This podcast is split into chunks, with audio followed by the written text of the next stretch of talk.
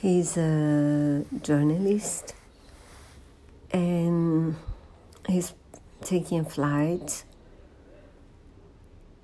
He meets a guy in the bookshop at the airport before he, he enters the plane.